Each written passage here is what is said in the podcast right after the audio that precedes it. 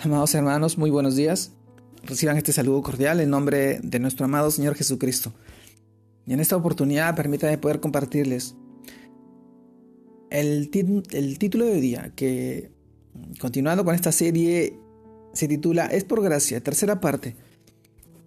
Y esto nos lleva a reflexionar en el siguiente pasaje, que esta vez lo encontramos en el libro de Romanos, capítulo 6, versículo del 1 al 2, que dice, ¿qué pues diremos?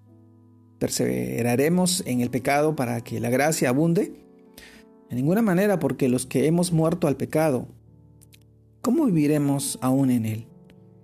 Romanos capítulo 6, versículo del 1 al 2. Amados hermanos, el título de hoy día es por gracia. Tercera parte. Y en este pasaje nosotros reflexionamos y es que es que la pregunta viene en nuestra mente, ¿es la gracia permiso para pecar?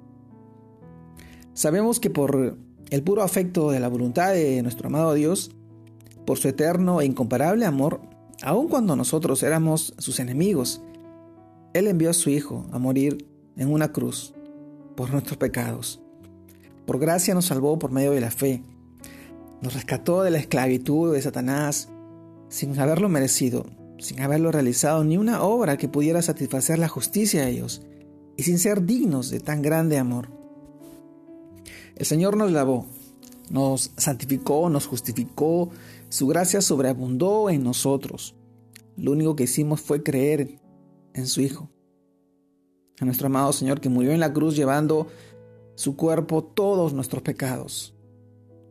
1 Pedro capítulo 2 versículo 24. Ahí encontramos este pasaje y es que entonces es una idea errónea y falta de conocimiento pensar que cómo, cómo no importó cuánto pecado o cuánta maldad yo tenía cuando fui salvo.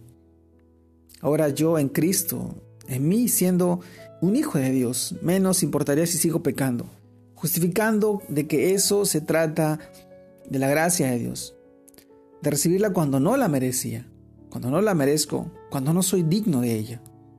En realidad la verdad esta es ¿Cuánto mayor castigo pensáis que merecerá el que pisoteare al Hijo de Dios y tuviera por, por inmundicia la sangre del pacto, en el cual fue santificado, e hiciera frente al Espíritu de la gracia?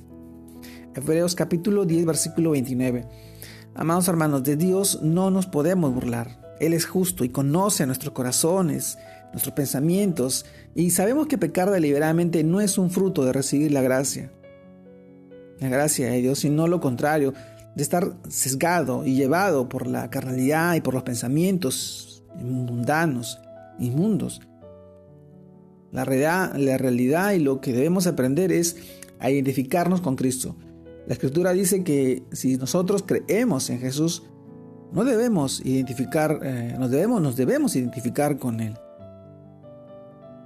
Entonces, así como Jesús murió en la cruz por nuestros pecados, nosotros debemos considerarnos muertos al pecado. Y así como Él resucitó para la gloria de Dios, nosotros también resucitaremos para vivir en vida nueva, que le agrade y, que sea para su gloria. Amados hermanos, si hemos sido rescatados de la esclavitud del pecado, ¿por qué seguiremos en Él? Ya somos libres para vivir para Dios en una vida santa, guiada por el Espíritu Santo, y no por las obras de la carne. Romanos capítulo 8, versículo 13 nos dice, porque si vivís conforme a la carne, moriréis.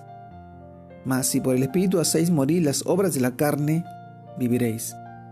Romanos capítulo 8, versículo 13. Amados hermanos, es por gracia, es por gracia que hoy estamos al lado de nuestro amado Señor.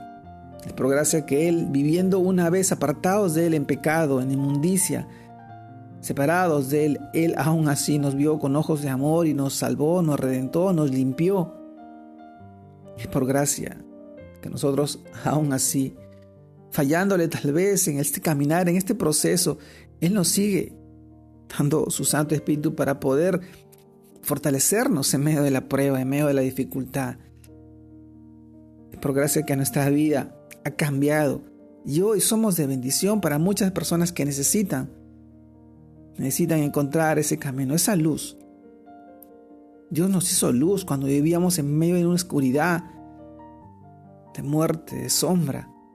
Y hoy, hoy tú tienes esa relación personal con Él y ese regalo inmerecido de su amor y su misericordia, sabiendo que todos los días puede obrar en tu vida y en la vida de tus hijos, de tu familia.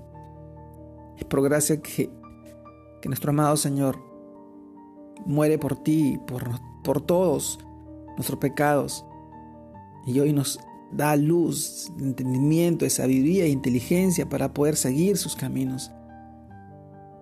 Es por gracia que hoy estamos acá.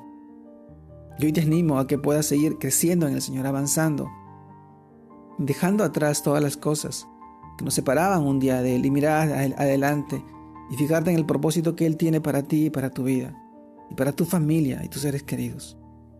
Te mando un fuerte abrazo en este tiempo y en este día. Dios te bendiga, Dios te guarde, creciendo en el Señor, para la gloria de Dios Padre. Saludos a todos mis hermanos, Dios los bendiga.